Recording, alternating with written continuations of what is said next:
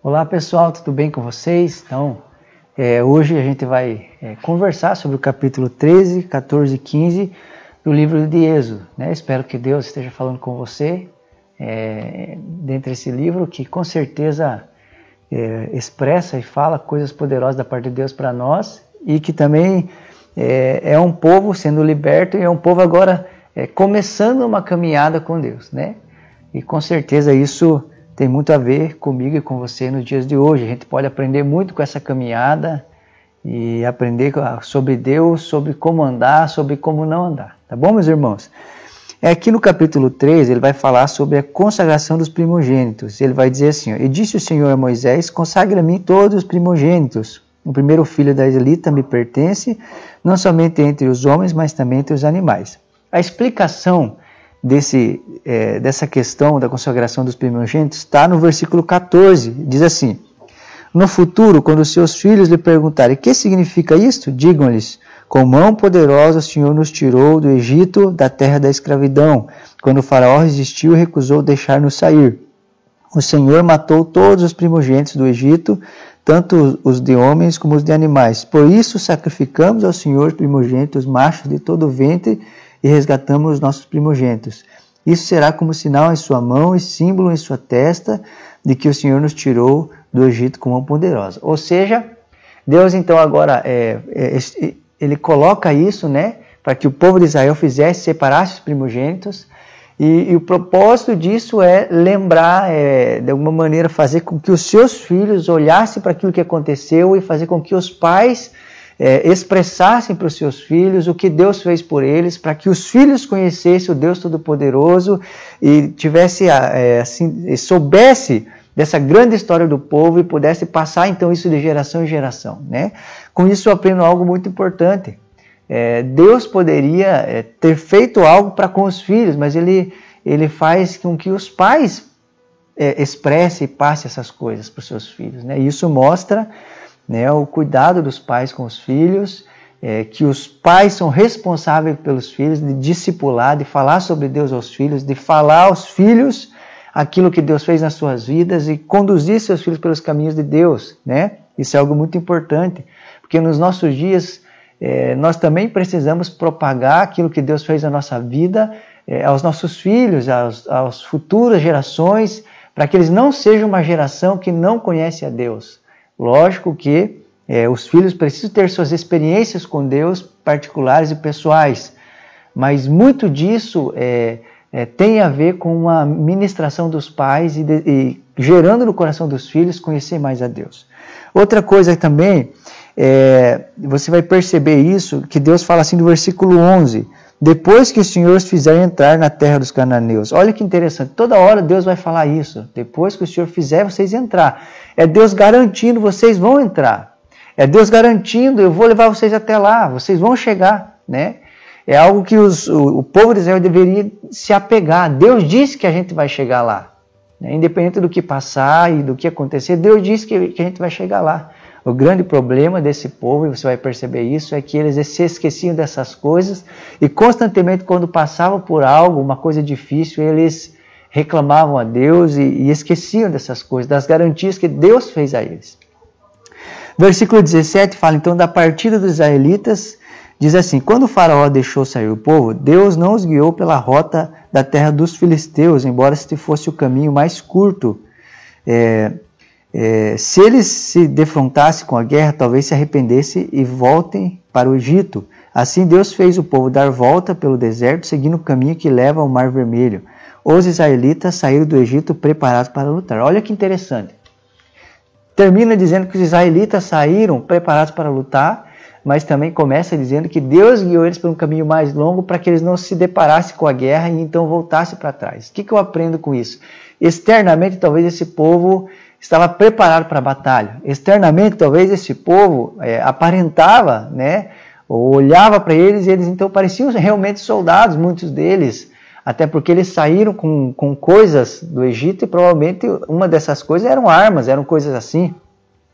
Mas Deus olhando para eles e conhecendo o seu interior sabia que eles não estavam preparados para a guerra. Deus olhando para eles, sabe, quando Deus olhava para eles, via que exteriormente tinham tudo que um talvez um soldado tem, mas interiormente sabiam que eles ainda não eram é, é, preparados para a guerra interiormente no seu coração. Né? E Deus então guiou eles por um caminho mais longo, os poupando. Olha o carinho de Deus, o cuidado de Deus. Né? Deus sabe o quanto a gente suporta, aguenta. Deus sabe o quanto a gente está disposto a ir ou não por Ele. E Ele nunca vai colocar algo que a gente não suporte ou aguente. É um cuidado de Deus para conosco, né?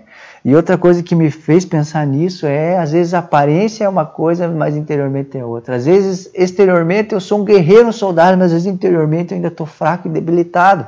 E eu preciso interiormente crescer. No capítulo 14, então, aqui é a decisão do faraó novamente, né? Morre então os primogênitos, ele deixa o povo ir, fala para orar por ele, vão embora.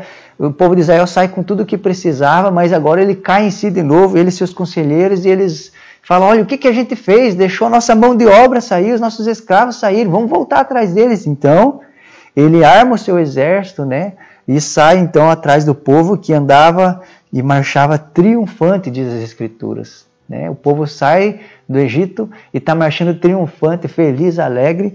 Mas aí, irmãos, né, acontece algo muito interessante, que eles se deparam com o mar e atrás deles vem Faraó, e agora esse povo que estava triunfante começa a olhar para Moisés, reclamar e dizer: Olha, a gente podia ter morrido lá, deixasse a gente morrer lá. Por que, que você trouxe nós aqui para morrer? Né? Olha que interessante como o espírito, a, a, né, a, a, intenção desse povo muda tão rapidamente. Uma hora está marchando triunfante, agora já está reclamando com Moisés: Ó, oh, o que, que você trouxe nós fazer aqui? Né? E, e, eu queria destacar isso. Deus encurrala o povo, permite que o povo seja encurralado. De um lado, Faraó, e do outro, né, o mar não tinha o que fazer, eles tinham que confiar em Deus, depender em Deus. E é isso que Moisés faz. Moisés ele encoraja o povo, Moisés faz com que o povo tire os olhos do caos, tire os olhos daquele momento difícil, coloque os olhos em Deus e diz a ele: se acalme, Deus vai lutar por vocês. E esse é o grande papel de um líder, de um homem de Deus diante do caos, encorajar o povo, fazer com que o povo olhe para Deus, fazer com que o povo tire os olhos da situação em si, né, e, e se acalme em Deus. Aí então Moisés ele ele ora a Deus, né, e Deus diz, diz algo para ele, olha, não é porque você está orando para mim, diga ao povo que marche. Que, que eu aprendo com isso? Às vezes tem momentos que eu preciso orar, mas também tem momentos que eu preciso agir. Eu não posso só orar, eu também preciso agir, fazer coisas, dar passos em direção ao que Deus espera que é de mim. Né? Então eles passam o mar a seco, como diz a Bíblia, né?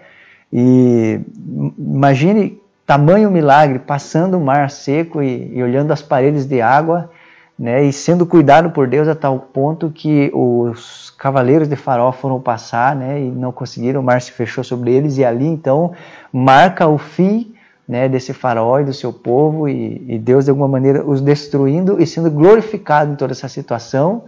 E mais uma vez, juízo sobre um povo, livramento sobre o outro. Isso é algo que precisa sempre estar muito claro no nosso coração, né? porque quando você lê Apocalipse, você vai ver isso acontecendo: juízo sobre um povo, livramento sobre outro. E qual é o povo que tem livramento? O povo de Deus.